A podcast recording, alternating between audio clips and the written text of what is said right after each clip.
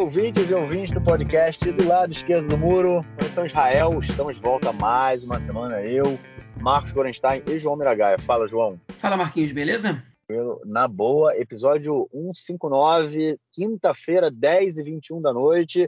A semana passada eu errei o dia, dia 3 de novembro, é isso aí, estamos gravando agora o nosso podcast. É, vamos começar então com o nosso pedido de desculpas por conta da nossa live aí no dia da eleição aqui em Israel, que foi na terça-feira, dois dias atrás.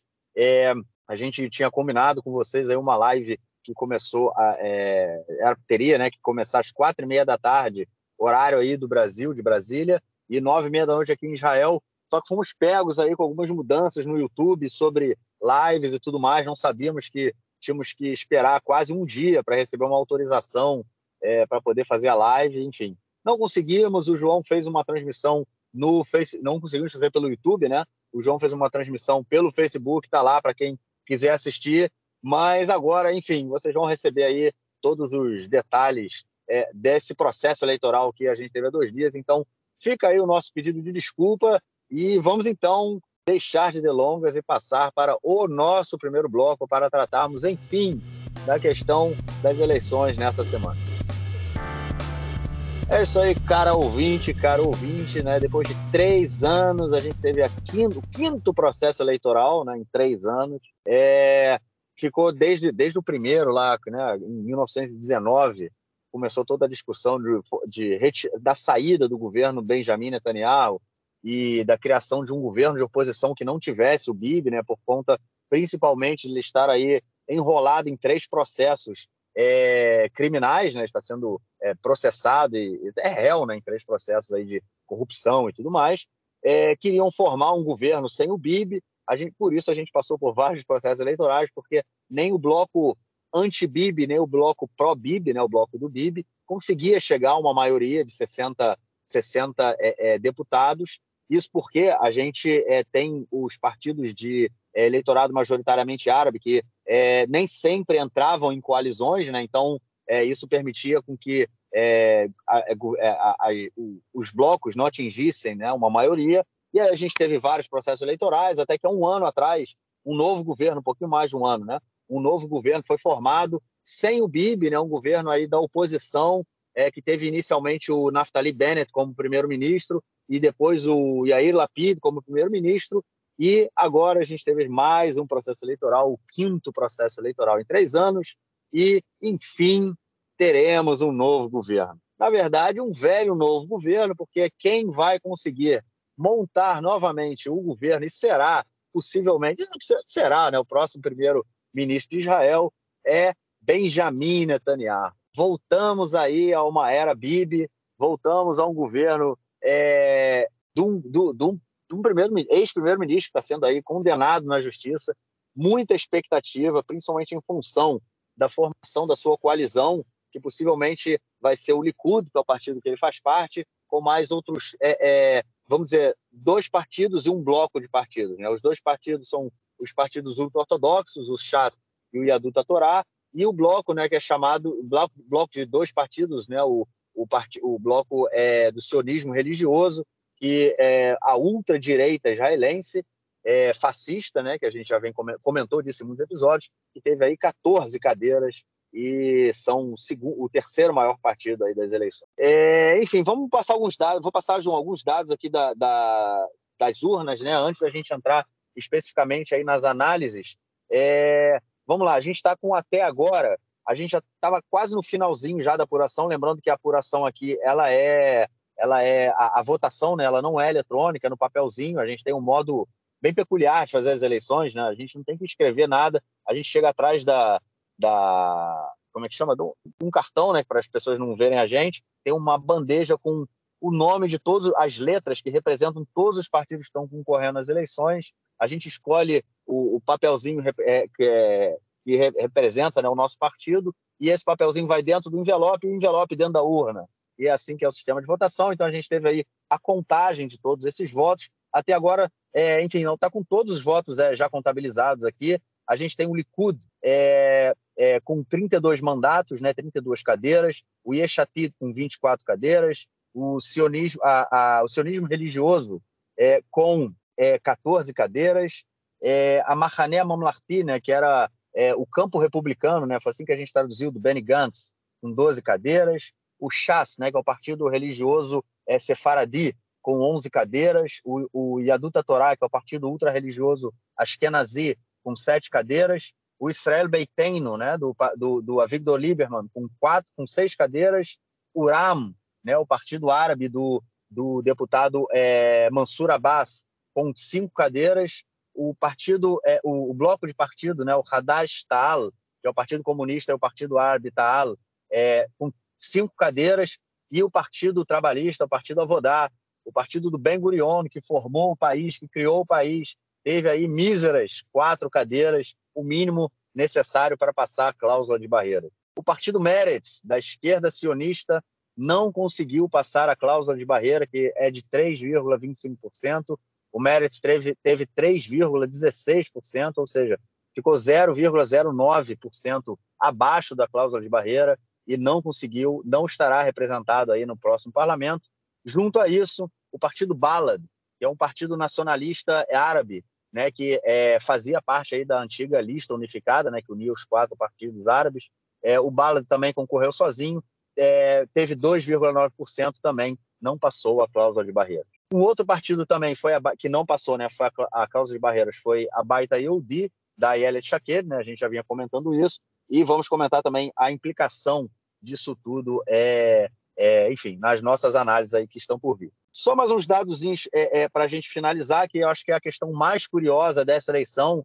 Isso, pelo menos, é, é esse dado ajuda a embasar muito, né, é parte das análises, é, que é que o número de eleitores né, que votaram é, em partidos do bloco Netanyahu, né, ou seja, é, no Likud, no sionismo religioso, no Shas e no, e no é, é, Yaduta Torá, mais o número de mais os eleitores que votaram no partido da Yélia de Chaquedo, né, justamente esse partido que não passou a cláusula de barreiras, é de 2.360.757 pessoas, ok?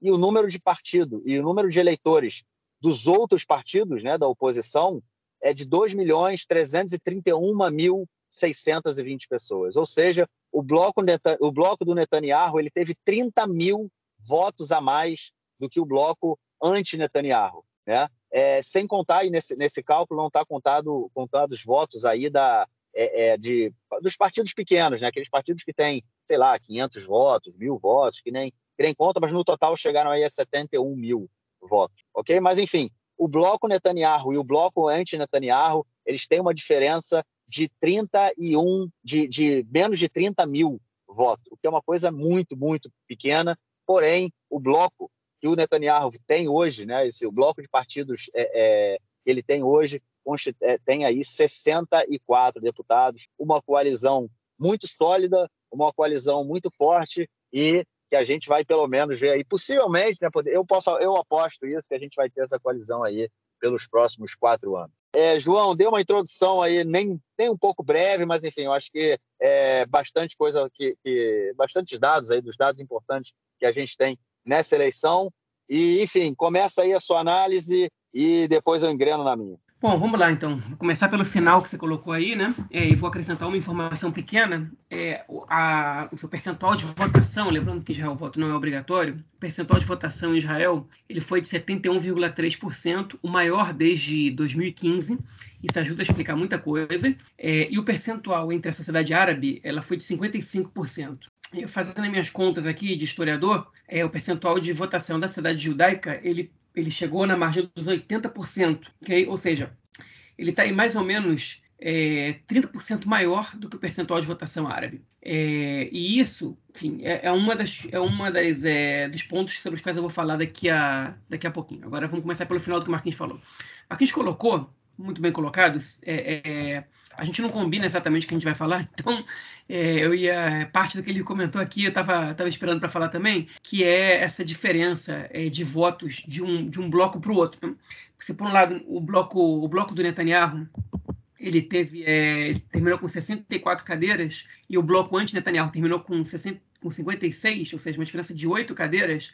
Na verdade, o que separa os dois não dá nenhuma cadeira, porque uma cadeira está tá valendo mais ou menos é mais, mais ou menos 38 mil votos. Agora, se a gente descarta o partido da Elliot Jaquet, que é, todo mundo sabia que não ia passar, a cláusula de barreira, que não passei nenhuma pesquisa, estava inclusive caindo é, de um tempo para cá, é, o bloco anti-Netanyahu, que a Jaquet teve 1,19% dos votos, okay? você precisa de 3,25% dos votos, ou seja, ela ficou com cerca de 38% dos votos necessários para ultrapassar a cláusula de barreira. É, enquanto o Meredith, por exemplo, teve 99% dos votos necessários para ultrapassar a cláusula de barreira e o Bala teve também mais de 90%. Né?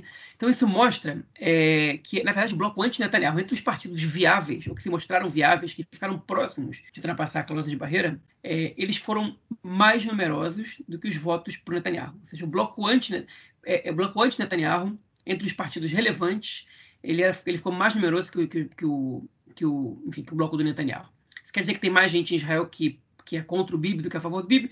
Não sei, ok? O número é muito parelho, ok? Porque a gente tem, a gente tem que contar os votos para a Elite Chaqueta, que são do bloco do Netanyahu, de alguma maneira, é, mas a gente não sabe os outros partidos, é parelho. Agora, o que a gente, o que a gente consegue entender é que com o Bala e o Meredith chegando tão próximos da cláusula de barreira, a gente pode cravar que houve um erro estratégico do bloco anti-Bibi, okay? que foi justamente o contrário do que aconteceu no bloco do Netanyahu.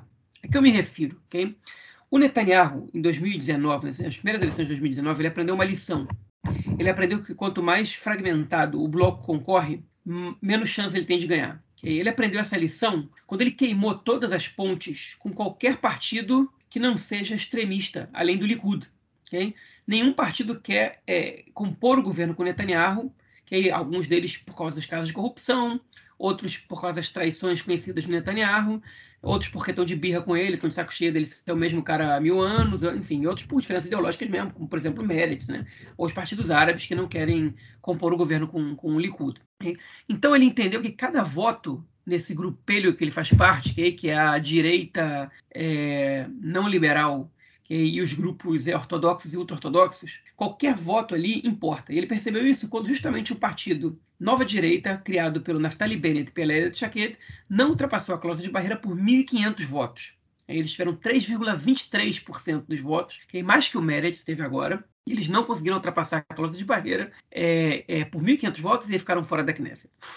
Enfim, o Meredith ficou fora da Knesset por cerca de 3.800 votos, okay? é, dessa vez. E aí o Netanyahu não conseguiu formar o governo ali, e não conseguiu formar o governo nas outras eleições de 2019, não conseguiu formar o governo em 2020. E ele aprendeu naquele momento uma lição que ele já lançou mão logo de cara. Ele precisa que as forças do seu bloco se unam o máximo de vezes possível. Okay? E aí ele conseguiu unificar os movimentos do sionismo ortodoxo, ele conseguiu é, trazer o partido culano do ex-membro do Likud, é, Moshe Carlon, para dentro do Likud, né? é, e ele trabalhou sempre para que esses grupos ficassem coesos. Ele não conseguiu domar o Naftali Bennett, em determinado momento até conseguiu juntar, juntar o Bennett novamente com os grupos da, da direita ortodoxa, é, mas depois ele não conseguiu e não conseguiu nunca mais trazer o Lieberman, que também é um membro da direita, de volta para o partido dele. Ou seja, dentre as pessoas que queriam estar com ele, ele conseguiu é, juntar todo mundo. E dessa vez ele viu o perigo minha, é, bater na porta dele de novo.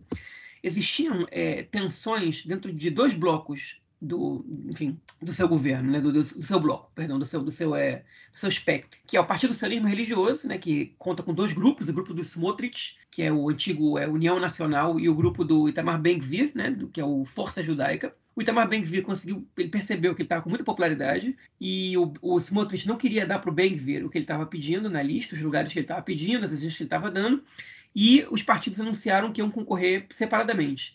E Netanyahu bastou a primeira pesquisa mostrando que o, o, o Smotrich flertava com a cláusula de barreira, que o Netanyahu atuou ali, se conversou com os dois e praticamente obrigou os dois a se juntarem. A mensagem dele foi a seguinte: meu amigo, ok, vocês querem estar separados, vocês estão brigando aí por ego, é o seguinte: ou vocês entram em acordo, ou vocês vão ficar chupando o dedo na oposição, porque vocês não vão entrar no meu governo. E eu vou acabar com. Tipo, e o partido que não ficar, que, que tiver flertando com a cláusula de barreira, eu vou destruir para que esses votos venham para o Likud. Porque, porque eu não quero, não quero perder, eu quero perder o mínimo de votos possíveis. E nessa aí ele juntou os dois. E com os ultra-ortodoxos Ashkenazim, Ashkenazitas, ele fez a mesma coisa com os judaísmo da Torá. Quando, com, quando o grupo dos lituanos e o grupo dos racídicos ameaçou rachar, também por, por brigas ali internas, ele virou para os dois e falou o seguinte: olha só, pode até ser que vocês dois consigam ultrapassar a cláusula de barreira, ou um de vocês dois. Agora, se um não passa, vai, vão ser mais um, vai ser mais um tempo na oposição ok? E vai secar a torneirinha de vocês. Então, ou vocês engolem a briga de ego e se juntam okay? e entram em acordo, e eu posso aqui dar umas garantias para vocês, ou, ou acabou, tipo, vocês vão ficar na oposição de novo. E ele foi lá e conseguiu fazer os grupos se juntarem. Ele foi um líder, ele é um líder ali, mesmo com, com enfim, perdendo parte da confiança que, que, que esses grupos ali tinham nele, o Boreta, enfim, para pelo menos é, os ultra-ortodoxos não quiseram assinar um acordo de, de lealdade, ou lealdade total ao Netanyahu, dizendo que não iam formar o um governo com ninguém que não fosse ele, é, antes das eleições, mesmo perdendo um pouco dessa credibilidade, no ponto de vista estratégico, né, como organizador de campanha é, e como, como estrategista político, o Netanyahu é o manda-chuva do bloco dele e ele sabe o que ele está fazendo. Ele não desperdiçou nenhum voto, okay? porque os votos da Elia Shaked Primeiro que ele desidratou ela o máximo possível. A Elia que começou aí nas pesquisas com 2,5% dos votos e no final já estava com 1,5, com 1,6 e terminou com 1,20. Ou seja, ele conseguiu fazer com que rabinos do, que, do partido da Elia Tchaked declarassem que vão votar em outros partidos e pedissem votos em outros partidos. E, basicamente, o que sobrou de voto na Ilha de do que, o que alguns analistas acreditam, a gente vai saber isso depois, quando a gente vê de onde vieram esses votos, são eleitores possíveis do que, que não eram do bloco do Bibi, que, eram, que queriam votar num partido é, sionista religioso, okay? é, mas que não, não, queria ser nem o Smotrich e nem, nem queria votar no, no, no, campo republicano do Benny Gantz, que conseguiu recrutar alguns sionistas religiosos, e optaram pela Ilha de Shaqued. É, enfim, até porque o com toda a propaganda contrária a ela que o bloco do Bibi fez, era difícil que alguém que quisesse o Bibi primeiro-ministro votasse nela. Enfim, então ele conseguiu fazer isso. Ao mesmo tempo, do outro lado, o Lapid, eu acho que ele tentou, mas ele não conseguiu unificar as forças do seu lado. E aí, isso, isso representou uma perda de votos que é muito grande. E eu digo para vocês agora, se é, o Meretz e o Bala tivessem ultrapassado agora a cláusula de barreira, tivessem conseguido o Meretz seus 4 mil votos e o Bala de, seus 15 mil votos que faltaram, okay? O bloco anti-Netanyahu teria hoje 61 cadeiras e o bloco Netanyahu teria 59 cadeiras. Existe um fator nessa eleição israelense que chama esquema Odafim, que é o, é o acordo dos, é, dos trocos, né? É, que é o seguinte, são os votos que sobram. O partido conseguiu, sei lá, o suficiente para quatro cadeiras e sobrou meia cadeira, e um outro partido conseguiu cinco cadeiras e sobrou 0,6 por uma cadeira, esses partidos assinam um acordo, um partido pode assinar com o outro, entre todos os partidos que ultrapassam a cláusula de barreira, e esses votos sobrando, que sobram vão para o maior partido desses dois, e ele pode ganhar uma cadeira a mais. Para ter uma noção, o Radastal terminou com cinco cadeiras e teve 178 mil votos. O Partido Trabalhista terminou com quatro cadeiras e teve 175 mil votos. Se o Meredith ultrapassasse a cláusula de barreira, hein, muito provavelmente o Partido Trabalhista chegaria às cinco cadeiras, hein, porque um pouquinho mais de votos daria para eles o que o Radastalo teve. Okay? Então, é, não só eles perderam as quatro cadeiras do Meredith, como eles perderam mais uma cadeira do Partido Trabalhista. Okay? É, agora, não foi só isso. Se o Lapid tivesse conseguido convencer a Merav Mihaeli a se juntar com o Meredith, porque o Meredith queria se juntar com o Partido Trabalhista, eles tinham medo de não passar a cláusula de barreira, mas a Merav Mihaeli, líder do Partido Trabalhista, não quis. Se ele tivesse conseguido convencer esses dois partidos a se juntarem, o Meredith não teria assinado com o Partido Trabalhista o acordo de, de troco, né, o acordo de votos, porque os dois já iam estar concorrendo em conjunto. Okay? E eles podiam assinar esse acordo com o Yeshatid. E aí, o campo republicano, que é o partido do Gantz, que assinou com o Yeshatid, poderia ter assinado com Israel Nossa Casa, do Lieberman e que não assinou com ninguém no final das contas. Então se desperdiçou cadeiras aí também, que desperdiçou votos aí também, prováveis cadeiras. Okay? Além disso, é, os partidos árabes ficaram com uma birra tão grande um com o outro que nenhum assinou com nenhum. Okay? O Radastal e o Uram juntos podiam ter conseguido mais uma cadeira okay, para o Uram, mas eles não assinaram porque o líder do Hadash está tá brigado com Mansur Abbas do Uram, e agora que eles vão estar na oposição, uma chance de se reconciliarem, nem com bala deles assinaram, enfim, ficou uma briga danada. E a fragmentação dos partidos árabes também foi um ponto é, é, fundamental aí. E aí é o seguinte: o Lapid, ele tem responsabilidade nisso? Ele tem. Mas eu não acho que a maior responsabilidade é dele. Porque o Lapid tentou juntar o Meretz com o Partido Trabalhista. Ele tentou. Ele tentou muito. E a Merav Mihaeli foi irredutível. A Zava Galon queria, o Meretz queria, e a Merav Mihaeli foi irredutível. Ela não quis, ela continuou com a fantasia dela de que o Partido Trabalhista vai voltar a ser o partido que vai controlar o país e que ela um dia vai ser candidata a primeira-ministra. E ela terminou com quatro cadeiras, que é o mínimo que um partido pode conseguir. E foi uma postura é, egocêntrica e, e nem egocêntrica, né? uma postura individualista e egoísta do Partido Trabalhista, sem entender que o bloco era mais importante do que, do que o partido em si, é, é, além do que ela está viajando na maionese, né? ela, ela não entendeu ainda o momento histórico do país, que não existe mais espaço para dois partidos que ocupam o mesmo lugar no campo político, dois partidos de centro-esquerda e de centro-esquerda-esquerda sionistas. Né? Se você olha as listas dos dois partidos e vê as propostas, você mal vê a diferença entre um candidato e outro. É, tem mais diferença, às vezes, entre dois candidatos do Meretz do que entre um candidato do Meretz e um candidato do Partido Trabalhista, enfim. E, e esses partidos deviam ter se juntado não só uma junção técnica para concorrer a eleições e depois se comportam separadamente. Eles deviam ter se juntado para ser um partido só, ok? É, e há algum tempo já. E eles não, perceberam isso porque eles estão ainda enfim, alcoolizados, inebriados pelo, pelo, pelo, pelo, relativo, né, e esse, entre muitas aspas, sucesso na eleição anterior, porque os dois conseguiram aumentar suas bancadas, okay? mas foi uma situação totalmente à parte, porque o pessoal estava tão preocupado e a campanha foi tão bem feita para salvarem todos os partidos do bloco, okay? que é, nenhum voto foi desperdiçado naquele momento, apesar de que os partidos não se juntaram. Dessa vez a campanha não foi tão bem feita. Okay? É, por, por causa dessa, enfim, dessas rixas políticas muito mais que ideológicas entre esses partidos, e aí, pelo fato do Lapid não ter a credibilidade nem a, nem a habilidade política do Netanyahu, okay? e ele, esses partidos não se juntaram, mas eu acho que a responsabilidade da Merav Mihaeli é maior ainda. Agora, o, o Meretz não passou a cláusula de barreira com a Merav Mihaeli? Não. O Meretz não passou a cláusula de barreira porque uma hora isso ia acontecer, porque o Meretz não é mais relevante. E aí, Tazava Galone culpando a Merav Mihaeli, principalmente o Lapid, dizendo que o Lapid fez uma campanha para ser o partido grande, que o Lapid nem apelou tanto assim. A campanha em 2009 da Disciple Livre foi muito mais forte, que deixou o Meredith com três cadeiras. E, é, é, enfim, ela fez a campanha voto, voto na gente para ficar maior que o Likud, voto no Meredith é o mesmo que voto no lixo, voto no Partido Trabalhista é o mesmo que voto no lixo. Enfim, e ele, ela realmente conseguiu, ela fez a campanha contra os partidos do bloco, mas naquela época a cláusula de barreira era de 2%, então ninguém imaginava que esses partidos não iam ultrapassar a cláusula de barreira. O Lapid não fez isso, ele fez uma, uma campanha legítima, que foi ele, eu quero ser o primeiro-ministro, vote em mim para ser primeiro-ministro. Ele, e a campanha dele foi para provar que ele podia ser o primeiro-ministro porque tinha outro cara no mesmo bloco que resolveu concorrer com ele para ser primeiro-ministro, que é o Benny Gantz. Então ele tinha que provar dentro do próprio bloco que ele era o cara que podia ser primeiro-ministro, ele tinha que fazer campanha para ser o maior partido do bloco. Então o Gantz também tem responsabilidade nisso, né? nessa, nessa estratégia. É certo, o Lapid não fez campanha para angariar votos da direita, ele, ele fez campanha dentro do próprio bloco, achando que que ele tinha boas chances de vencer essas, esse páreo aí. Okay? Enfim, é, então todo mundo aí tem culpa. Agora o Meredith não é, enfim, não pode responsabilizar os outros pela derrota. Estrategicamente, lá, podia ter evitado, podia ter evitado, porque o Lapid podia ter pedido voto para o Meredith, como ele fez da última vez e não fez agora. Podia ter pedido, podia ter levantado e falado, se está em dúvida entre votar o Yeshatid e Meredith, vota no Meredith. Ele não fez isso.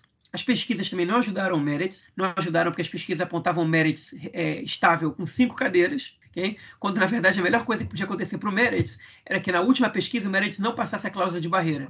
Que aí vinha a campanha, salvem a gente, salvem o bloco, e aí o Meredith, enfim, as pessoas iam deixar de votar no Meredith para votar no, no Yeshati, ou gente que nem é identificado com o Meredith ia votar no Meredith só para salvar o bloco. Okay? Mas a culpa é do Meredith, como a culpa é do Partido Trabalhista. Okay? São partidos que não existem mais sozinhos. Porque não existe espaço entre os eleitores israelenses para dois partidos com as mesmas características, okay? sociais liberais, de esquerda liberal. Não existe espaço para isso. Okay? Agora, existe um eleitorado que vota pouco e que poderia votar mais, que é o eleitorado árabe, okay? que desequilibraria as eleições se votasse em um partido que não existe ainda, que poderia estar propondo algo que os partidos não estão propondo. É, tipo, os árabes não deixam de votar só por causa dos partidos, do fato dos partidos não proporem exatamente o que eles querem. Eles deixam de votar por várias razões. Por não acreditar nas instituições do Estado, por, por, é, por se sentirem discriminados e, enfim, pelo sentimento é, anti-Israel. Tudo isso influencia. Okay? Mas também influencia o fato de você, enfim, se você quer fazer uma mudança social, você também precisa ter um partido para representar essa mudança. E isso não existe. Okay? Então, o caminho aí, a gente já cansou de falar sobre isso, é que esses dois partidos da esquerda liberal israelense se juntem e abram espaço para um, um, partido, enfim, de, de, mais à esquerda não liberal, de união judaica árabe, que, que possa é, que possa conseguir conquistar votos nas próximas eleições. E agora vamos falar sobre os árabes, já que eu entrei nesse ponto. Os árabes, é, eles não se juntaram e o Lapid ali tem muito menos capacidade de poder influenciar, porque os árabes não veem o Lapid como líder do bloco. Os judeus do bloco também não. A Merav Mihail acha que vai ser líder do bloco, o Gantz também acha, enfim. É, o Meredith e o Lieberman até acreditam que o, que o Lapid é o líder do bloco, até visualizam isso e admitem. Os outros admitem menos. É, os árabes não veem o Lapid como líder do bloco. Então, o Lapid não tem nenhuma capacidade de, de, de, convencer os árabes a se juntarem, porque não tem legitimidade ali naquele meio. Né? E isso é, enfim, isso é sabido. Então, não, você não pode, essa carga você não pode jogar no Lapid. E esse é um problema dos próprios partidos árabes, porque na hora que eles brigaram, eles brigaram por questões ridículas também, de posição na lista. Né? Não foi briga ideológica, com exceção do Ram. O Ram tinha uma proposta diferente dos outros. Mas o Hadastal e o Balad foi uma rixa é, é, ridícula, política, politiqueira, né? de política pequena. Hein? E eles não conseguiram aproveitar o segundo maior percentual de votação árabe desde 2015, que foi de 55%. O Balad conseguiu a maior votação da história deles quando eles estão compondo sozinhos. Okay? E não foi suficiente para ultrapassar a cláusula de barreira, porque ela aumentou em 2015 para 3,25%, aumentou em 2014, na verdade. Vai começar a valer para as eleições de 2015. Okay? Quem votou no Balad? O Balad foi um voto de protesto, foi um voto de protesto tão grande que acabou que conseguiu quase 3% dos votos. Interessante que o eleitorado do Ballad é um eleitorado mais jovem, mais é, é, é, com mais educação. Né? Os universitários do mundo árabe são os que votam no partido mais radical é, do, do, enfim, do, do, da sociedade árabe. Enfim, e que, e que quase chegou na cláusula de barreira ali. Eu não acho que o Ballad, se tivesse continuado junto com o Hadashtal, ia ter conseguido atrair tanto eleitor. Okay? Agora, eu acho que é, ainda assim valia a pena que eles tivessem ficado juntos. Enfim, agora isso não explica sozinho por que o Netanyahu ganhou. Okay? Eu vou falar sobre, sobre é, a campanha do Netanyahu também, é, depois que o Marquinhos falar um pouquinho, para vocês descansarem um pouco de escutar minha voz. Boa, boa, excelente análise. É, cara, eu concordo com muita coisa que você falou, é coisa que eu também queria colocar. É, eu acho que é, a, a, a, essa questão aí, né? Vamos, vamos começar por toda essa questão da esquerda, dessa reclamação da, da Merav Michaeli, da, da Zeva Galone e tudo mais. Eu acho completamente descabido né, é, a gente, é, essa, esse tipo de, de, reclamação e tudo mais. Eu acho que a esquerda, ou o bloco não Netanyahu, né, é, ele já perdeu. Essa, a, a, perda dessa eleição, na minha opinião, né, a volta do Netanyahu era mais ou menos uma questão de tempo, justamente por conta de toda essa divisão dentro do bloco. A gente tem também muita coisa para entender sobre a questão dos generais. Né? A gente teve aí o partido do Benny Gantz, com o Guidon Sar, né, o Benny Gantz, o ex-Ramat-Kalo, o ex-chefe do Estado-Maior do Exército, é, com o Guidon Sar, né, que foi o cara que saiu do Likud, tentou...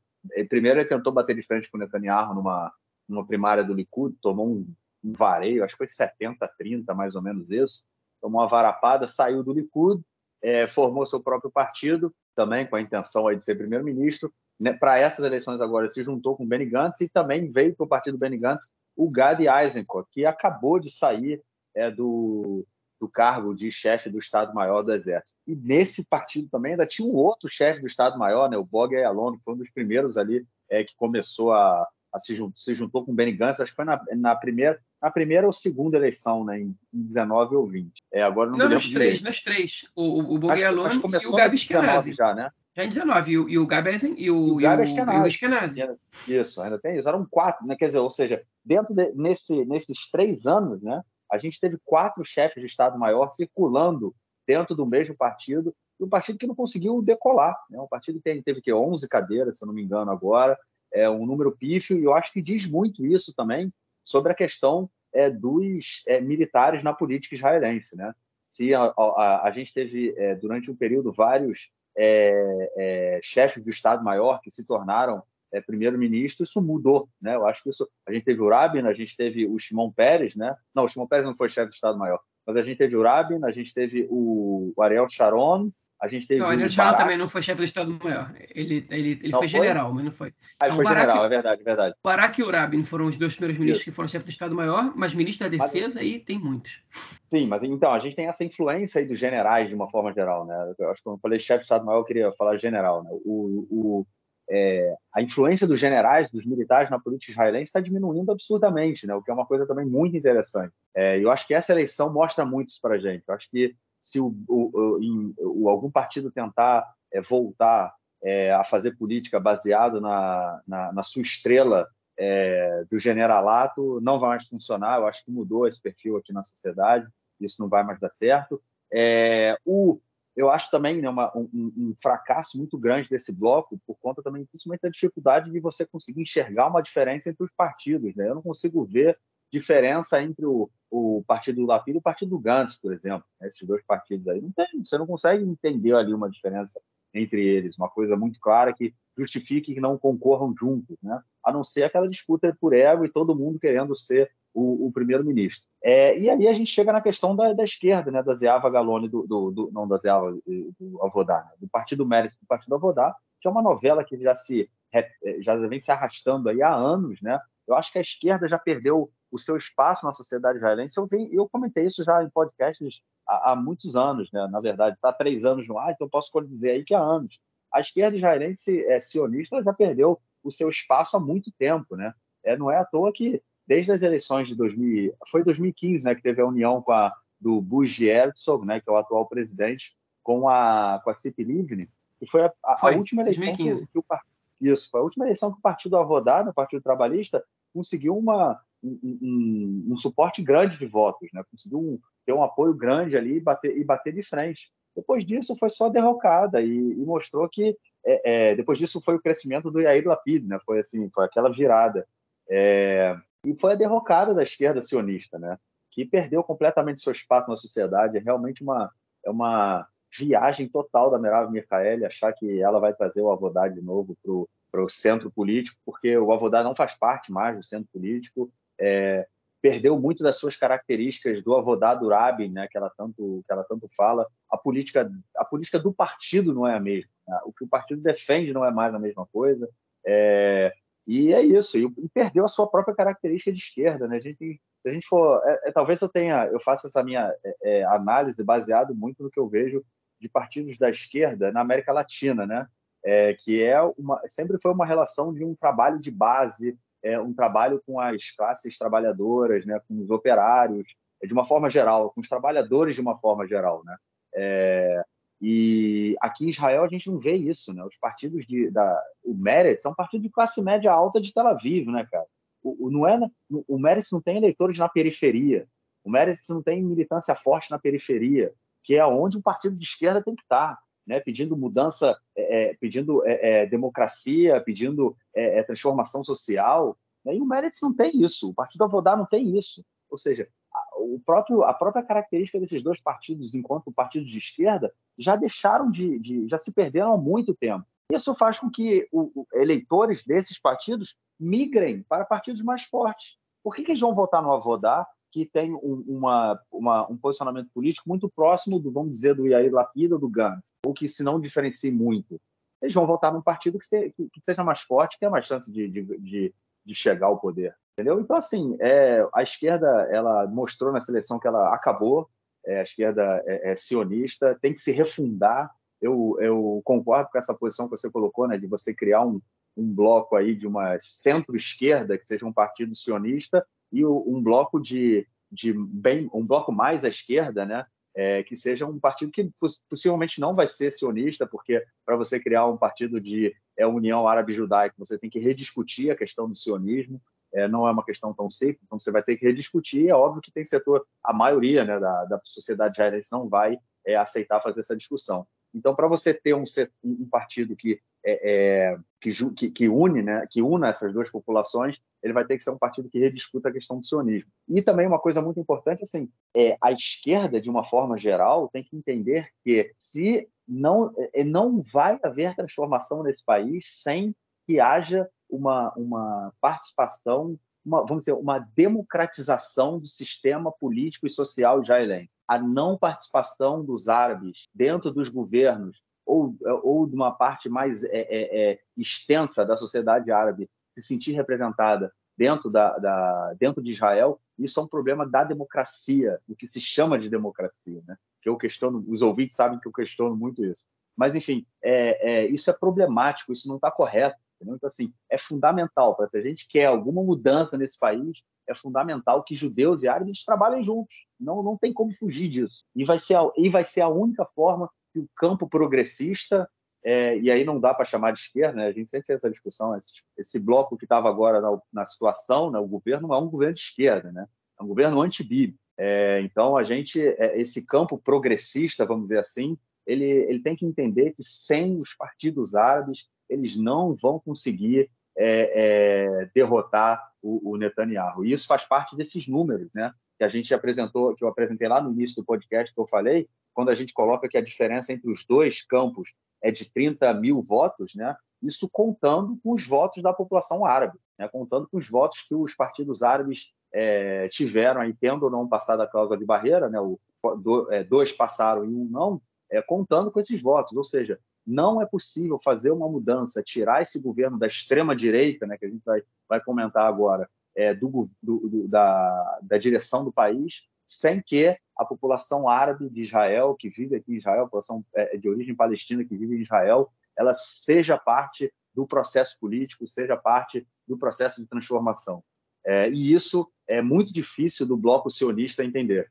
Né? O bloco sionista tem muita dificuldade é, é para entender essa, essa participação e também tem, é, é, enfim, isso vai tornar impossível é, é, qualquer, qualquer mudança. É, e, enfim, era mais ou menos isso que eu queria colocar. Eu acho que não dá. A, é, a, esquerda, antes de, de, querer culpar os outros, tem que fazer realmente é uma, uma resbon nefes, né? colocar a mão na cabeça. Já passou o Yom Kippur, mas enfim, é sempre tempo fazer, de fazer, colocar a mão na cabeça e falar, meus amigos, vamos começar do zero, vamos construir alguma coisa nova que agregue na sociedade, que a gente traga novas pessoas, novas lideranças, é, novas práticas políticas e buscando a transformação, porque, enfim, né, do jeito que está, ficou, é, ficou claro aí para todo mundo que, que não, não dá para continuar. É isso, João, entra, entra aí agora na, na análise da direita. Cara. Pois é, então vamos lá. É, a gente comentou muito sobre o que aconteceu com o bloco que perdeu, agora eu quero comentar com vocês que, que eu vou, vou juntar duas coisas agora. Eu vou comentar é, no, enfim, como o Netanyahu conseguiu ganhar, além da, da estratégia dele de juntar os blocos, porque teve mais coisa aí no meio do caminho, é, e o que, que, a gente pode esperar é, desse novo governo, ok? Porque a gente já tem algumas, alguns indicativos aí de algumas coisas, enfim, a gente tem que falar sobre isso também. Primeiro de tudo, é, eu errei na minha previsão feio, né? Eu achei que o Benny Gantz ia desidratar e que e os votos dele iam passar para o Rodar e para o Meretz.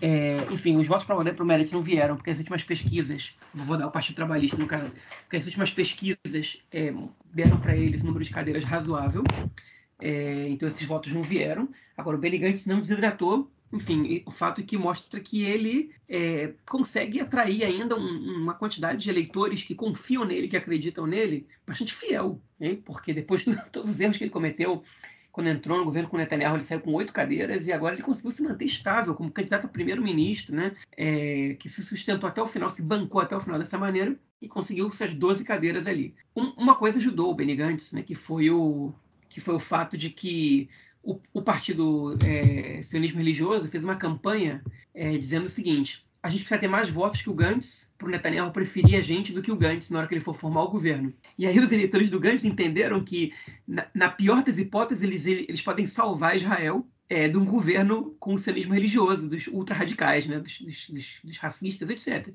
Então, isso também pode ter ajudado, mas a gente não sei até que ponto essa campanha, essa campanha contrária ajudou. Agora, o que ajudou? O, o jornalista Raviv Drucker fez uma reportagem é, alguns dias antes das eleições mostrando a estratégia do Likud para diminuir a votação no setor árabe. Hein?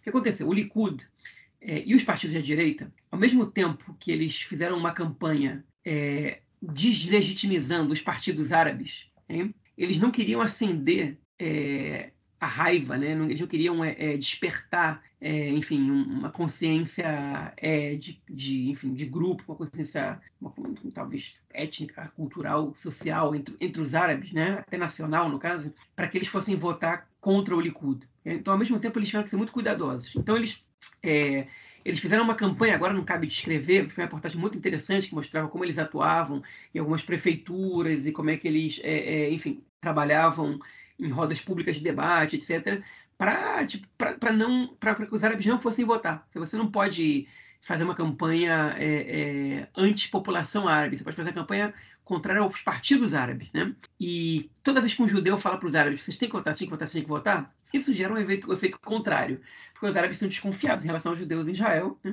e então o Lapid também não podia insistir muito, vocês têm que votar, vocês têm que votar, quem, quem, tem que fazer essa campanha são os próprios partidos árabes, que não estão gozando de muita credibilidade justamente por causa das brigas internas que eles estão tendo. Mas não foi só isso. Acabou que os partidos árabes votaram um pouco mais do que a média, ok? E só não, não conseguiram é, derrubar a maioria do Bibi porque o Ballard ficou ali próximo do, da cláusula de barreira, o Ballard e o Meredith não passaram. É, as pesquisas nunca deram Ballard acima da cláusula de barreira. O Meredith, sim. Inclusive as boca de urna, que são muito precisas, ainda que o Camilo Fux disse agora na, no, no podcast, na entrevista que ele deu no podcast do Aretz, que o Meredith aparecia flertando ali com 3,3%, né? A cláusula de barreira é 3,25%. O Meredith terminou com 3,16%, isso é totalmente dentro da margem de erro. Tem que, tem que dar uma desculpa ali para. Enfim, tem, tem, tem, que dar um crédito ali para eles. Os caras acertaram, né? Você apontar um partido com 3,3%, ele ter 3,16%, é enfim, é acertar dentro da margem de erro. Acertar bastante bem até. É, mas o Ballard nunca estava passando. E, e, e, e o Ballard, sem passar, as pesquisas apontavam uma, é, um empate, okay? na melhor das hipóteses para o Netanyahu, ou uma, uma derrota do Netanyahu. Né? Era, ficava ou 60-60, ou 61 para o bloco anti-Bibi, 59 para o bloco Bibi, mesmo sem o Ballard. Então, como é que foi que o Netanyahu conseguiu vencer? Ele conseguiu, enfim, conseguiria vencer até mesmo se o Ballard tivesse passado, é, até mesmo se o Meredith tivesse passado a cláusula de barreira. Isso tem a ver com o aumento do percentual de votantes. Okay? É, a gente teve mais judeus votando nessas eleições é, do que votaram nas últimas eleições, nas últimas todas as eleições, desde 2015, com certeza, talvez até considerando 2015. Gente que nunca votou, gente que não estava indo votar, gente que estava descrente, que estava um pouco é, desesperançoso com a política, que, enfim, que saiu de casa para votar. Parte dessas pessoas que foram votar no Ben-Gvir, é, que é o fenômeno do fascismo israelense, okay? chegou no mundo inteiro, óbvio que ia chegar em Israel, na verdade nunca teve longe de Israel, né? O discurso racista aqui anti-árabe, ele sempre teve presente, seja ele religioso ou laico, né? O Lieberman de hoje, ele não faz esse discurso anti-árabe como ele fazia até 2015, mas o Lieberman era o terror, né? É, contra a população árabe. O Lieberman era racista, tinha leis, tinha propostas de leis muito parecidas com a do com a do Bengvir e do Smotrich, enfim, não é muito diferente. A questão, a diferença do Lieberman para o Bengvir é que o Lieberman ele ficou muito mais no discurso do que na prática. O Lieberman, como ministro, como deputado, agora falei igual o José Serra, naquele, aquela vírgula que o podcast Medo Delírio em Brasília faz sempre. Enfim, enquanto ministro, enquanto deputado, o Lieberman ele nunca foi é, tão radical quanto o discurso dele. E ele nunca, de fato, além da, da incitação, que já é uma coisa muito ruim, mas além da incitação, ele nunca, na prática, ele, ele realmente prejudicou a minoria árabe de uma maneira é, diferente do que qualquer outro partido tenha feito, praticamente, em Israel. O Ben-Gvir, não. Ele tem um histórico anterior ao período que ele foi é, de, deputado, okay? É, enfim, de, de, ataque, enfim, de, de ataques. Né? O Ben-Gvir foi, é, é, foi culpado, já foi, já foi condenado por incitação ao terror. Foram mais de 15 processos abertos contra ele, né, de envolvimento com grupos de terrorismo judaico, etc. E, ele, enfim, ele é um cara perigoso, com a pasta aberta dentro do, do serviço secreto contra ele, né?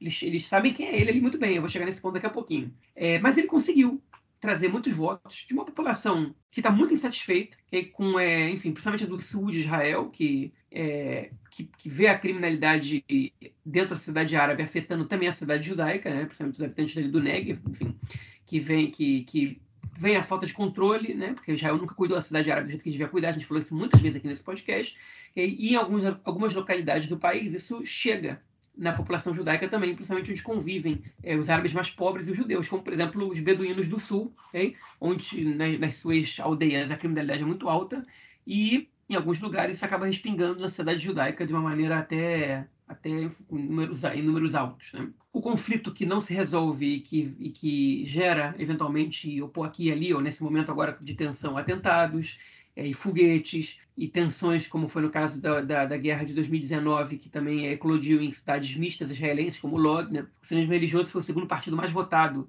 de Lod. E o terceiro foi o Bala, né, para vocês terem uma noção. É, o primeiro foi o Likud. Então, é, os partidos mais radicais, do, tanto do mundo do, do lado árabe quanto do lado judaico, foram o segundo e o terceiro mais votados nessa cidade, que está é um bairro de pólvora. Né? Enfim, então é, é, essa é a, tipo, é, é, esse é um fator que trouxe votos novos. Agora, a campanha que todo o bloco do Netanyahu fez, que foi uma campanha que gera muito mais votos, e essa foi a percepção, do que a campanha anterior. O que, que o Netanyahu estava alegando nas eleições anteriores? Perseguição da esquerda contra mim, querendo derrubar um líder forte da direita, é a polícia, a justiça e a esquerda e as elites que estão contra mim, etc, etc, etc. E isso é, não convence ninguém mais do que as pessoas que já iam votar na direita do mesmo jeito.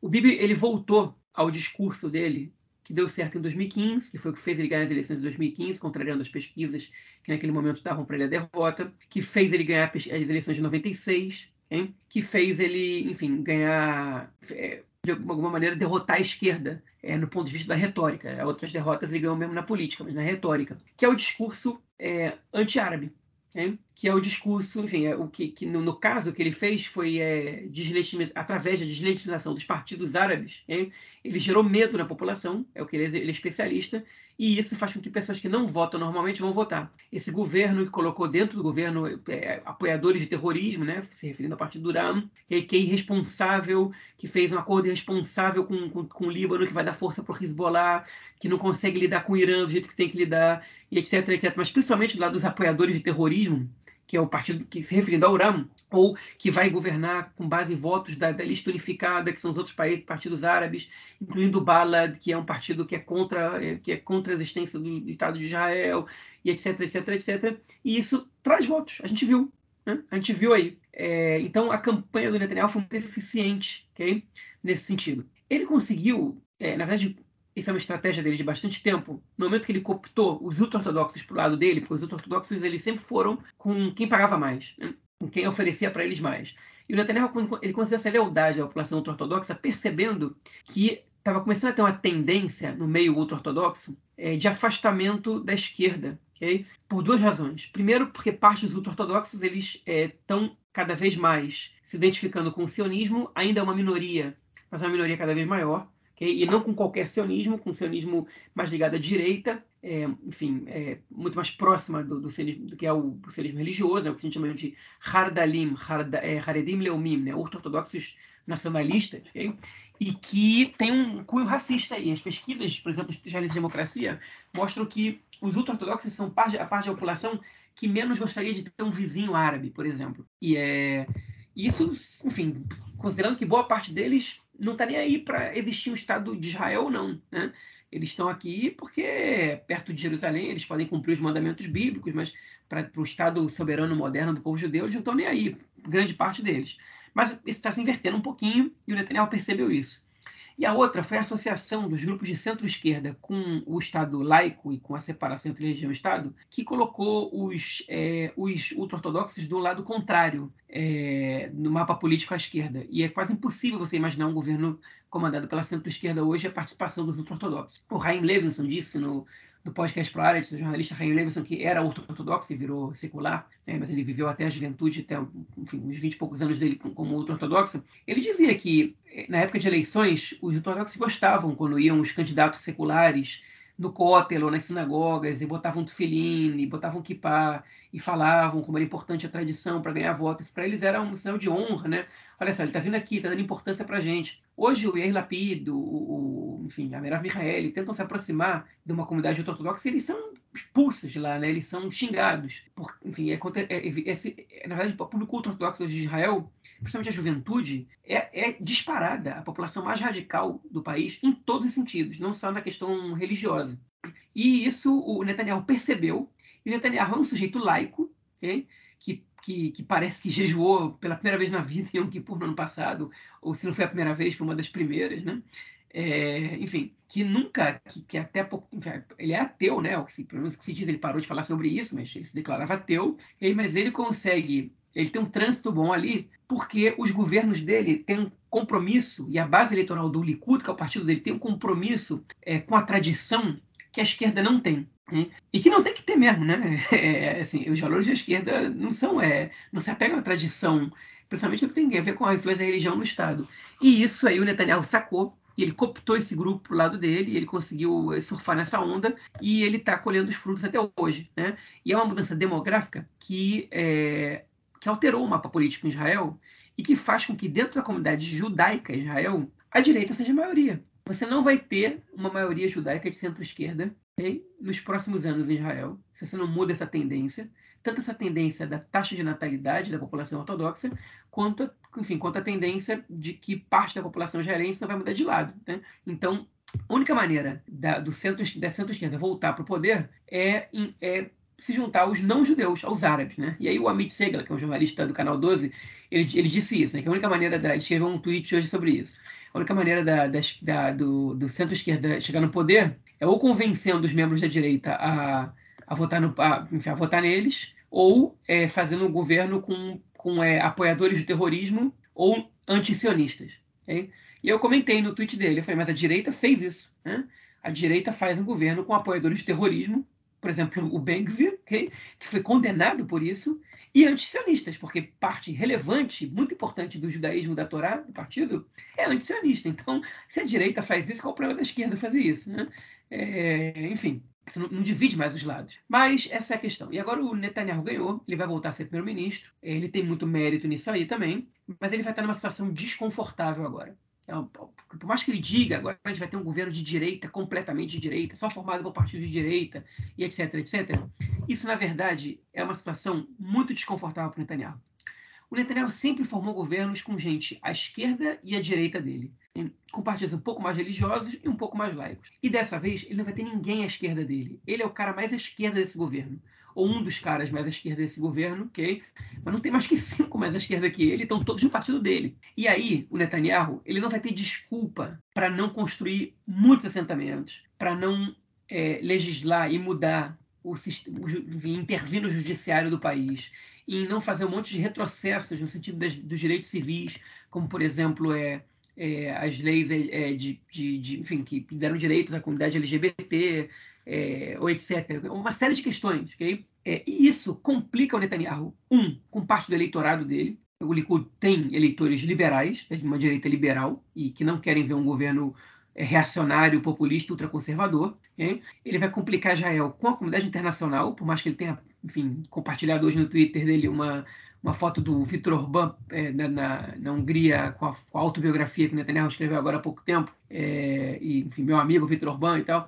O Netanyahu ele tem muito mais preocupação com os Estados Unidos do que com qualquer um desses países governados por, é, por um modelo, é, uma direita iliberal, né, digamos assim, é, uma extrema-direita é, próxima ao fascismo, é, e o governo Biden já deu diversas, mandou diversas mensagens, a última agora foi relatada pelo Moshe Nussbaum, repórter do Canal 12, de que os Estados Unidos vão cooperar com um governo formado pelo Ben-Gvir e pelo Smotrich só até certo ponto, de maneira limitada. Ou seja, a gente não vai dar para vocês coisas que a gente dão, e a gente dá em geral, porque a gente não confia nesses caras aí. E, enfim, a gente, a gente acha que esses caras são criminosos, né? E isso é... Isso, tipo, isso é uma coisa que o Netanyahu vai ter que lidar. Além do mais, é difícil que o governo Netanyahu é, dure esses quatro anos. Por que eu digo isso? Porque nenhum governo dura quatro anos em Israel, não, não termina o mandato, pelo menos, desde 1992. Hein? Por alguma razão, o governo acaba rompendo. E é um governo que vai ter dificuldades, porque, tem, porque o Ben-Gvir e o Smotrich, eles estão se credenciando ali para liderar a direita no, no, no depois do Netanyahu. E o depois do Netanyahu, ele pode vir mais rápido do que a gente pensa, caso o Netanyahu perca a popularidade para esses dois aí. Ou seja, o que é ruim pode ficar pior em outras palavras. Então Netanyahu ele não pode simplesmente ser o culpado, ser o responsável, ser o fraco que não faz as mudanças, é, porque, enfim, por, por, medo dos Estados Unidos, por da pressão internacional ou por qualquer outra razão. Né? Ele foi eleito com um discurso radical e agora, se ele não cumpre com o que ele, com o que ele prometeu, ele vai ter um problema dentro da base dele. E aí é tudo que o Smotrich e mais queriam os motoristas não têm nenhum compromisso com serem razoáveis, porque a última coisa que eles são é razoáveis. É, e aí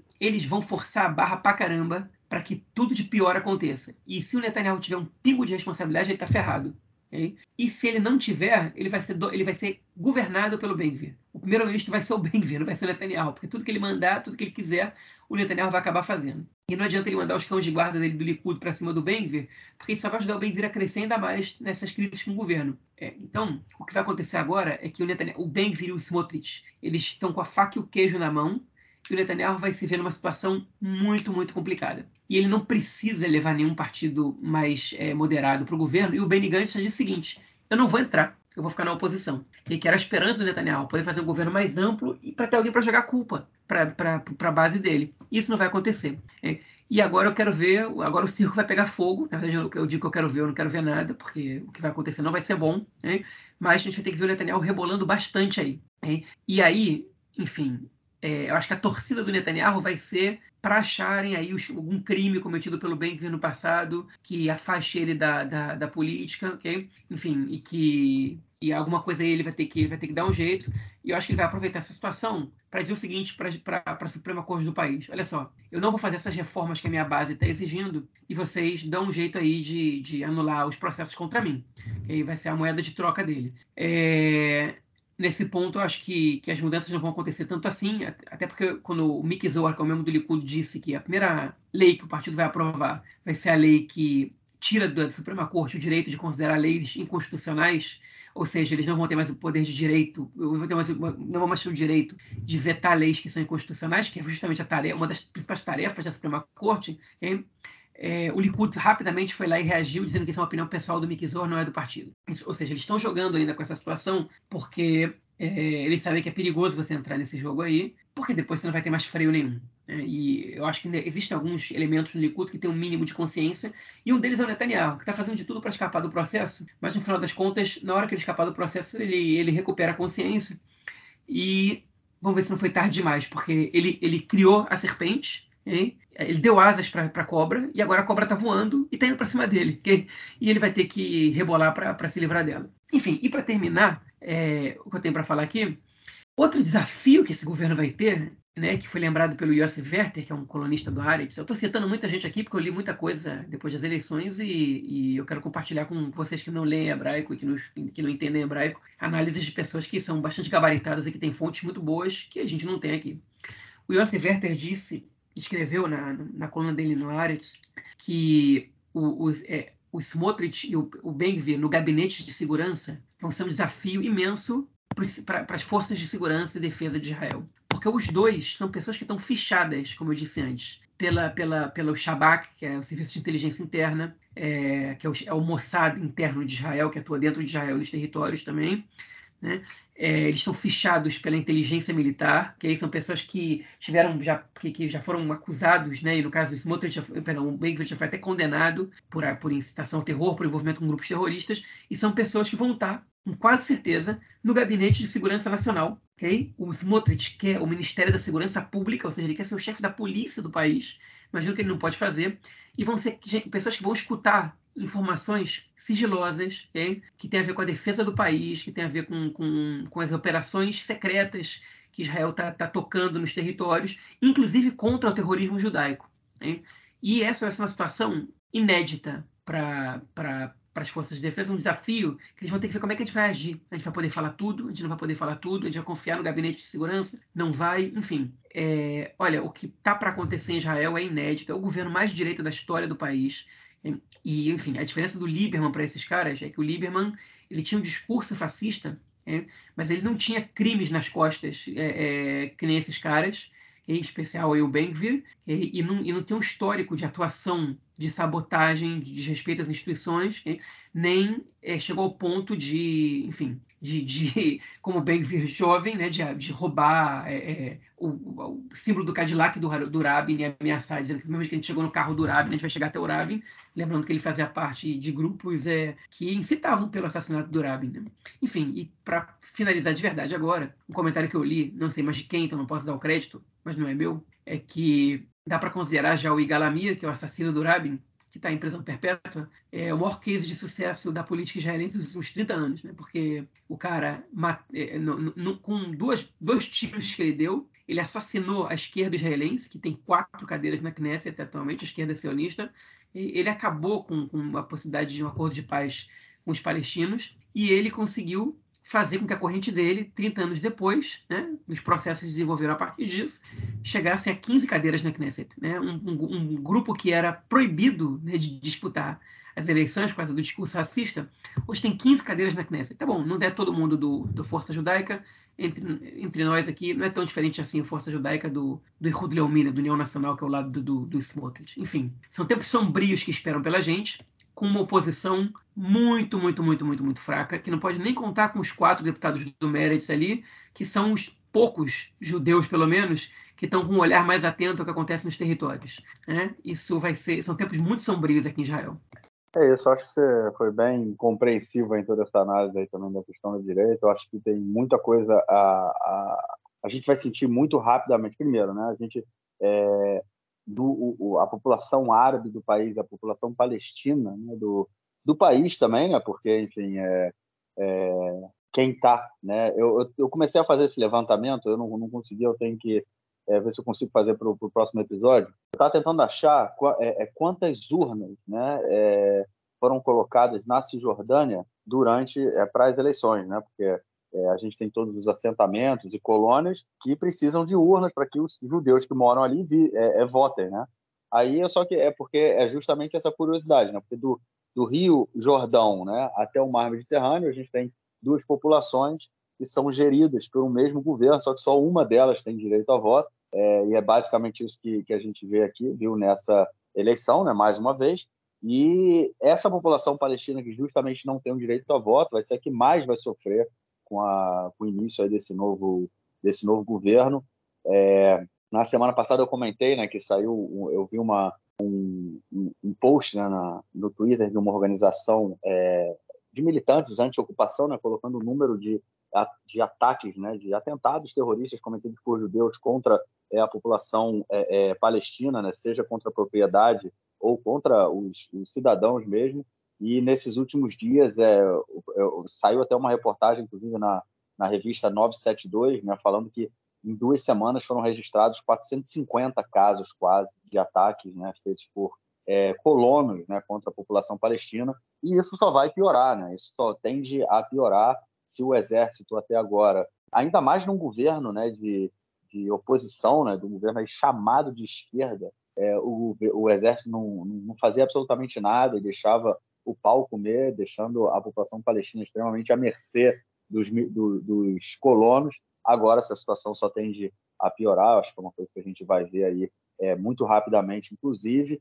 É, e eu acho que dentro da sociedade é, é, israelense, né, dentro de Israel de uma forma geral, a gente vai ter também é, é, uma mudança muito, vai ver começar a ver mudanças na questão do sistema educacional. A gente vai começar a ver mudanças também, principalmente na relação do trato, né, da, da, da da população é, LGBT, LGBTQI+, né? principalmente na questão, o João, do, é, é, do tratamento, como é que chama isso, cara?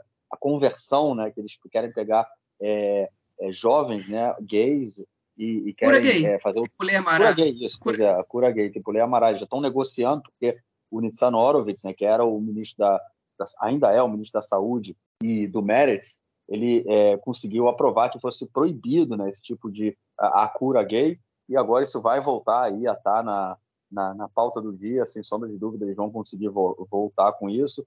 Enfim, a gente vai ter, e, eu, e sem sombra de dúvida, um aparelhamento muito maior né, do, do grupo de colonos é, é, da, da estrutura do Estado, né, principalmente da estrutura que é necessária e é usada para manter a ocupação. Né? Eu acho que a ocupação ela vai ser aprofundada nos no, no, no próximo período, mesmo que de forma cautelosa para para impedir aí, né, que tenha atritos com os Estados Unidos e com, com, com, a Europa, principalmente, né, porque a Europa ela, ela muitas vezes se coloca ainda mais é, é, mais à frente, né, mais é, como linha de frente das políticas israelenses do que os Estados Unidos. Né? Eles são menos flexíveis com a ocupação do que do que os Estados Unidos, apesar de ter uma flexibilidade muito grande, na minha opinião, mas enfim, é, ainda assim são, são menos flexíveis. É, então, acho que a gente tem aí realmente tempos muito estranhos né, que, que virão aí, são quatro anos. Eu, eu, eu não sei se. Eu, eu acho que esse governo tende a ficar os quatro anos, óbvio que é,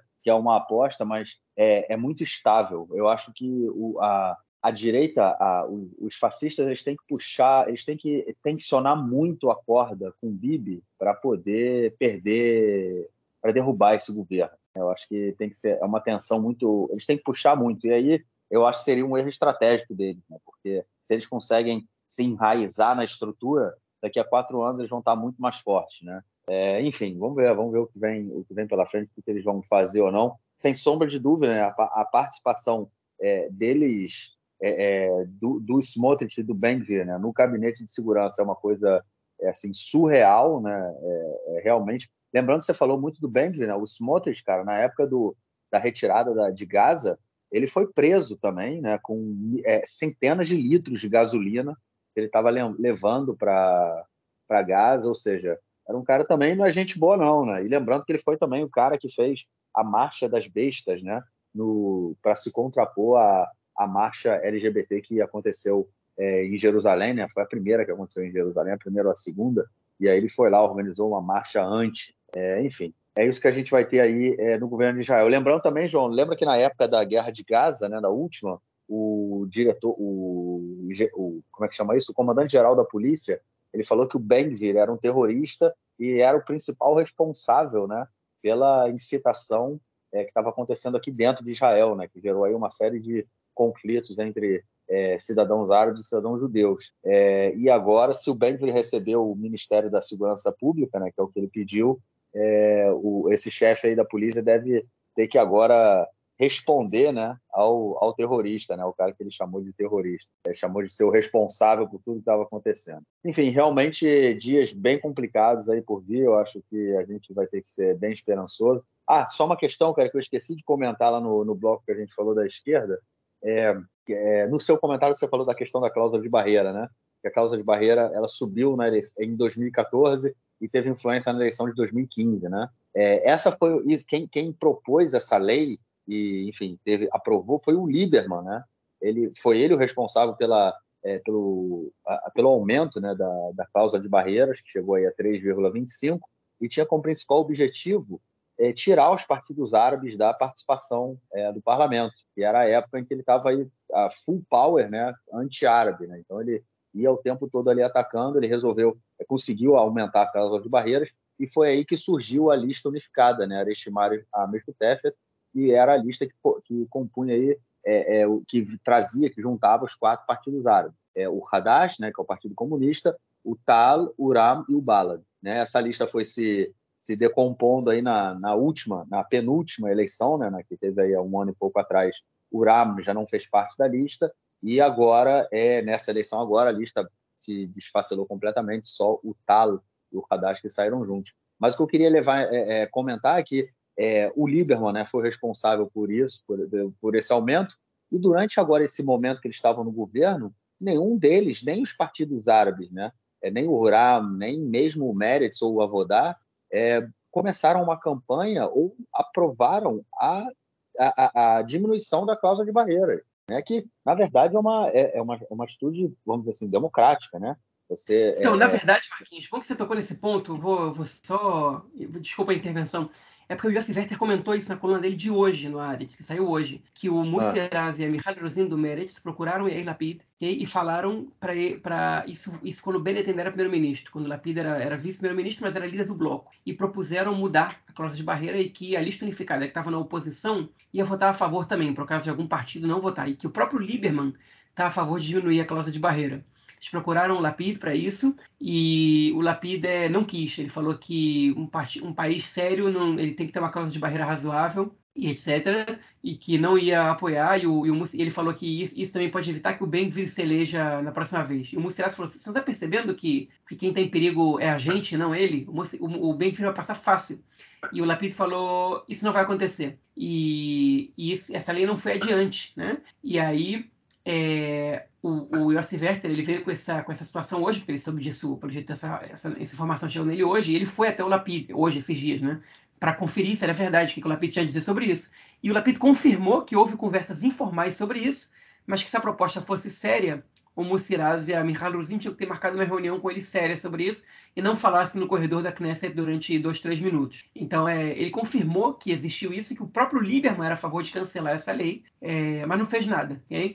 E aí, enfim, essa lei é, não foi aprovada e o resultado é esse. O resultado seria diferente? Não sei. Pode ser que o Meredith ficasse abaixo dos 2%, né? caso, caso eles tivessem votado a lei anterior. Mas o fato é que eles não rediscutiram isso porque o Lapid não quis. Pois é, entendi. Tá vendo? É uma, é uma questão interessante, né? Porque é, poderia ter mudado completamente a, a figura, do, a, a questão aí do, do jogo. Agora, eu acho que também tem uma coisa que a gente tem que colocar, né, que a gente é, é não comentou, é o bloco. A gente fala muito, ah, uma, foi um governo, né, do Lapid, do Gantz, não sei o quê, quem vai ser o primeiro-ministro. A gente tem que levar em consideração que toda essa, essa análise que a gente faz, né, é dentro de um cenário em que o Netanyahu ainda é o líder do Likud, né, cara? Porque no dia que o Netanyahu deixar de ser o líder do Likud, aí a gente tem é, é, toda essa questão aí de é, da aproximação dos partidos, né, ou de é, quais os é, em, em, que instâncias realmente os partidos se diferenciam, né? É, qual é a diferença entre o Likud, o Yeshatid e o, e o, o campo republicano, né? É, no dia que o Netanyahu é, se deixar de ser o líder do Likud, isso tudo acaba, né? Como a gente ouviu durante todo esse período, esses três anos, é, principalmente depois da primeira e segunda eleições, né? Em 2019, 2020, que falando que é, o, o Lapid falando isso, o Gantz falando isso, o Guidon Saro falando isso, que se o Likud resolvesse colocar uma nova liderança, é, eles fariam um governo com o Likud, não teriam problema nenhum em fazer governo com o Likud. O problema deles era único e exclusivamente com o Netanyahu.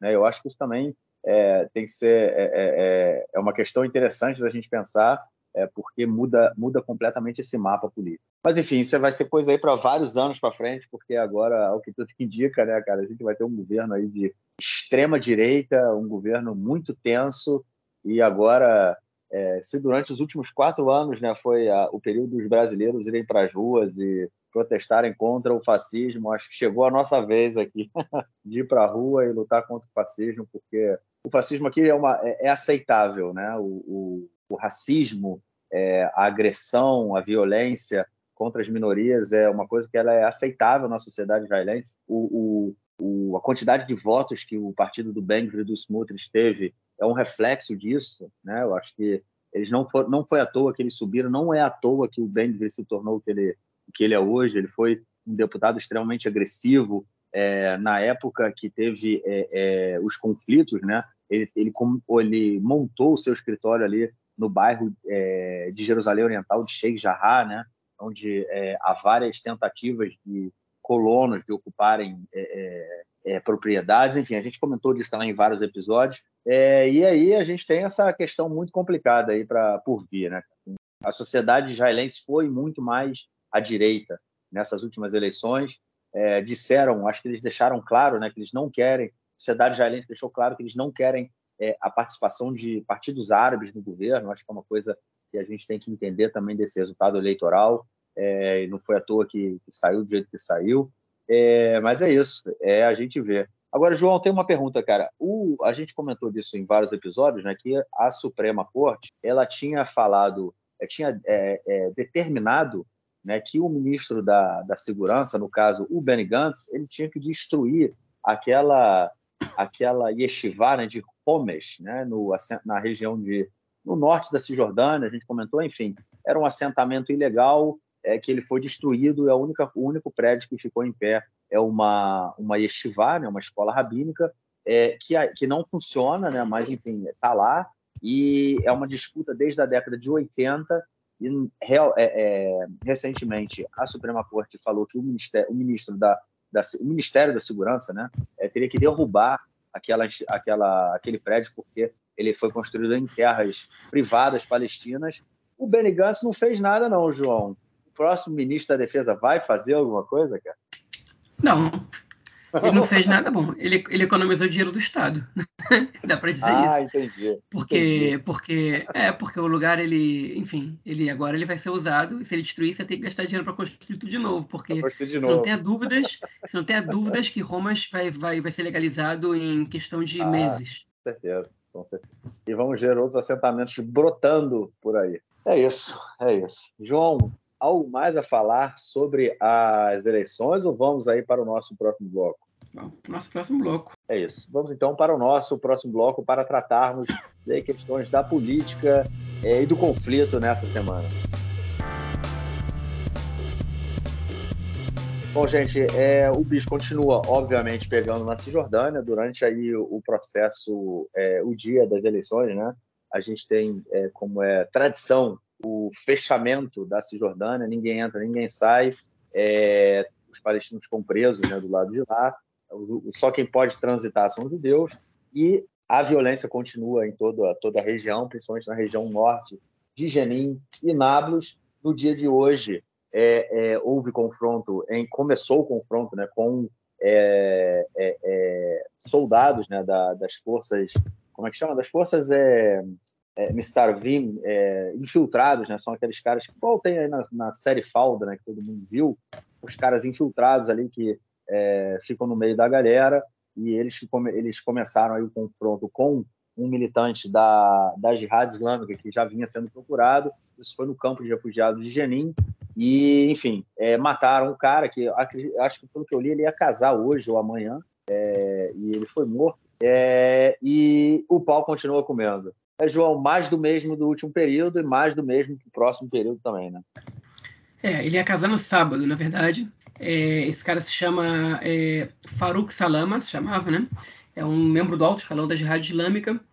É, enfim, a gente está falando sobre isso aqui há muito tempo, o pau está comendo lá, tem bastante tempo. Teve atentado essa semana em Kiryat, em Kiryat Arba, que é um assentamento que está pertinho de Hebron. Teve, enfim, não foi o único, né? Teve, teve dois atentados essa semana, se não me engano. Perto da, perto da minha casa. Aí em Modin teve um, né? Pois é, teve um em Modin é. também. É, pois é, tá, o bicho está pegando.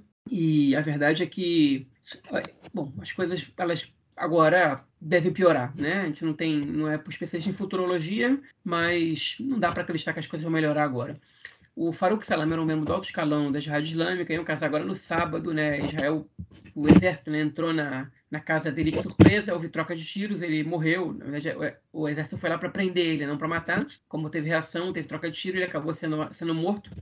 E aí é, logo depois vieram dois foguetes é, ali na região da, da, da, fronteira com Gaza, e já vai responder, obviamente. E, isso aí pode virar escalada, pode não virar. Agora, a próxima escalada é questão de tempo. Enfim, agora, imagina o Ben-Gvir, quando ele não era parlamentar, ele queria subir lá as planadas das mesquitas, era um problema. Quando ele virou parlamentar e ganhou imunidade, virou um problema gigante. Agora imagine ele ministro querendo subir as planadas das mesquitas. Né?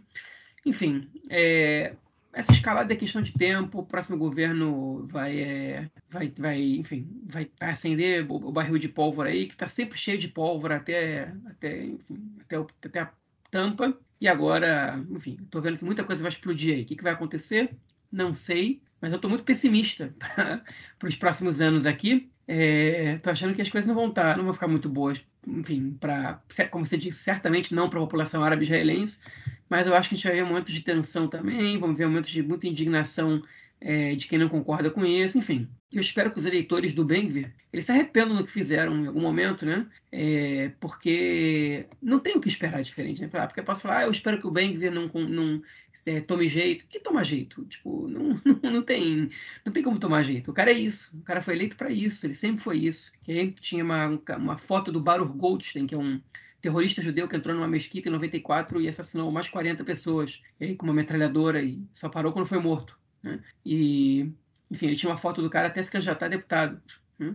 Então, assim, enfim, é, qual era o argumento dele? Não, me, me, quando eu ganho uma coisa de presente, eu uso. Então, eu ganhei um quadro de presente e botei na parede. Tipo, desculpa, mais esfarrapada que eu nunca vi. Enfim, ele é isso. E não dá para esperar nada diferente, não dá para ser otimista com isso. E por quê? Porque não vai ser bom. É, enfim, e enfim, o que a história mostra para a gente é que a gente não pode é, ser negligente em relação a isso e falar assim, não, não que pode ser tão ruim assim? As coisas sempre podem piorar. E eu estou apreensivo com essa situação. Eu não estou deprimido, nem estou desesperado, mas eu estou assim pessimista e, enfim, vai ser uma época de, de luta, né? De quem não está de acordo com isso. Eu estou só torcendo para esse governo durar pouco. É isso. É uma época de luta que vem pela frente. É, vamos então ao nosso próximo bloco para ouvirmos o comentário do camarada Nelson Burg. Manda aí, mestre. Meu caro Gorenstein, amigos do Conexão Israel, do lado esquerdo do muro, mandar um abraço primeiramente para o Gorenstein. É, grande Gorenstein, que foi citado no Facebook como representante do Partido Novo. A pessoa que falou isso, na verdade, traduziu do hebraico para o português. Em português sai novo, mas em hebraico o partido dele, na verdade, se chama Hadash. E mandar um abraço também para o João, que fez um belo acompanhamento dos números das eleições. Está tudo nas redes sociais do Conexão Israel. Maccabi Haifa eliminado da Liga dos Campeões da Europa. É, o Maccabi Haifa acabou tomando 6 a 1 do Benfica em casa. O outro jogo da rodada foi Juventus 1, Paris Saint-Germain 2. Ou seja, Paris Saint-Germain e o Benfica terminaram com 14 pontos, Juventus e Maccabi Haifa com 3 pontos. Só que a Juventus teve vantagem no saldo de gols. Os últimos dois jogos, o Maccabi Haifa tomou duas estrondosas goleadas, 7 a 2 lá em Paris para o Paris Saint-Germain e em casa contra o Benfica tomou 6 a 1. Os dois primeiros colocados, Paris Saint-Germain e Benfica, jogam o mata-mata oitavas de final da Liga dos Campeões da Europa e o terceiro colocado, a Juventus, vai para a fase de grupos da Liga Europa, equivalente à Sul-Americana na América do Sul. É isso aí. Mesmo assim, valeu. Valeu pela vitória histórica contra a Juventus em casa e valeu pela participação. É isso aí. Um grande abraço. Sim, obrigadão pelo comentário e te esperamos na semana que vem. João, algo mais a declarar ou a gente fica por aqui, cara? É, não, podemos ficar por aqui. O Maccabi Haifa não conseguiu se classificar para a Liga Europa, né? Foi goleado pelo Benfica em casa. A Nelson com certeza comentou isso, e aí, enfim, foi eliminado. É, enfim, foi uma participação melhor do que a de 2009, ainda que tenha tomado duas goleadas históricas, mas foi melhor que a 2009 quando não fez nenhum gol e não fez nenhum ponto, se não, me engano. Ou fez um ponto no último jogo que empatou de 0 a 0 com as reservas do Lille, alguma coisa assim. Mas é isso, é, é, pelo menos dessa vez consegui fazer três pontos e alguns momentos interessantes. É, é isso aí. Pessoal, pela live, outra vez, desculpa aí para quem foi ver a gente. É, não vai acontecer isso nas próximas eleições, não importa quando elas vão ser. A gente vai Aqui a quatro preparado. anos. Eu não acho que o governo vai durar quatro anos, mas não vai ter eleições no ano que vem, muito provavelmente. Então, é, enfim, é isso aí, pessoal. A gente se encontra na semana que vem. Um abraço para todo mundo. É isso. Valeu, rapaziada. Valeu, João. A gente se fala então e grava o nosso próximo episódio. Grande abraço.